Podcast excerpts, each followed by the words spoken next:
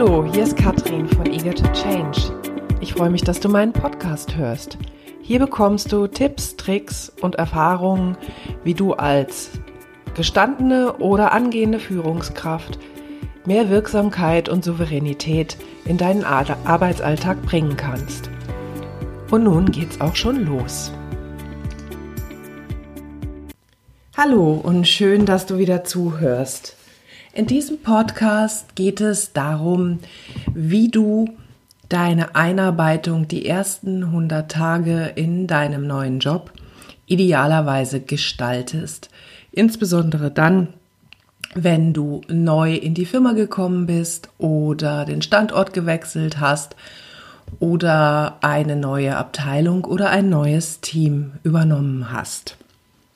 Ja, gerade diese Woche habe ich wieder mit jemandem gesprochen, der jetzt äh, vor einigen Monaten für seine Firma, für die er sehr langjährig schon arbeitet, ähm, den Standort gewechselt hat, dort ein komplett neues Team übernommen hat und ähm, ja, nach drei Monaten jetzt erstmal ziemlich ratlos dasteht, wie, äh, weil jetzt schon irgendwie deutlich wird, dass das Team nicht so mitmacht, wie er das gerne hätte.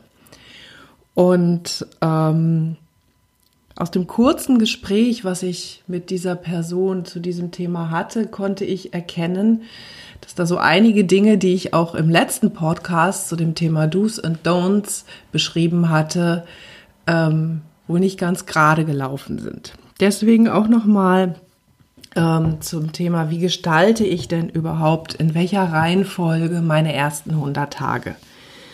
Also es geht immer los, egal ob du jetzt ähm, schon lange in der Firma bist oder neu in der Firma bist, die Aufgabe und die Funktion und die Rolle, die du jetzt übernimmst, ist eine neue. Das heißt, du startest eine neue Orientierungsphase. Und dort geht es halt im ersten Schritt mal darum, dass du man, dass du erstmal wieder verstehst, was eigentlich Sache ist. Ja, also Sach- und Fachthemen verstehen, Leute kennenlernen, dich bekannt machen, Erwartungshaltung klären. Zum Thema Erwartungshaltung klären gibt es im Übrigen auch einen Podcast von mir, warum das so wichtig ist. Dann horch da mal rein. Ja, das nächste ist das Thema, dass du dann natürlich irgendwann anfängst, deine Strategie zu entwickeln und äh, zu erarbeiten. Und ähm, ja, hier geht es halt darum, dass du natürlich auf Basis der Unternehmensstrategie, auf Basis der, ähm, der Abteilungs- bzw. Bereichsstrategie runterbrichst, was für deine Abteilung jetzt wichtig ist. In dieser Phase verabredest du deine eigenen Ziele. In dieser Phase guckst du erstmal, was für Ressourcen brauche ich, was für Ressourcen habe ich, wie sehen die Ziele, die Strukturen, die Prozesse aus, die ich zukünftig bewältigen muss. Und idealerweise gestaltest du diesen ganzen Prozess gemeinsam mit deinem Team. So, und erst dann kommt die Phase der Veränderung. Das heißt, erst wenn ich da bin, leite ich Veränderungen ein. Das heißt, ich kommuniziere die Veränderungen, ich binde Schnittstellen ein, ich beschaffe Ressourcen oder verteile sie um, ich mache die ersten Meilensteinplanung, hole mir Feedback und gehe dann in die Umsetzung. Was häufig passiert, ist aber das Gegenteil. Also gerade in diesem Fall ähm, wenn, wenn du in eine Führungsposition kommst, dann kommst du ja oft mit sehr großen, sage ich mal, Vorab-Ideen deiner eigenen Führungskräfte. Die sagen dann sowas wie, jetzt krempeln sie mal den Laden ordentlich um. Oder ich erwarte von Ihnen, dass Sie in dieser Zeit so und so viel Ressourcen reduzieren oder dass Sie die Prozesse anders gestalten oder oder oder. Und ähm, was dann passiert ist, relativ schnell ein sehr starker Aktionismus, in dem du vergisst, dass du erstmal eine Orientierung brauchst. Denn ohne eine Orientierung ähm, und das Verstehen dessen, was da ist, wirst du immer auf extreme Gegenwehr stoßen, wenn du in die Veränderung gehst. Sowieso schon so, dass ähm, viele Menschen ein Problem damit haben, wenn eine neue Führungskraft kommt und die schmeißt erstmal alles über den Haufen.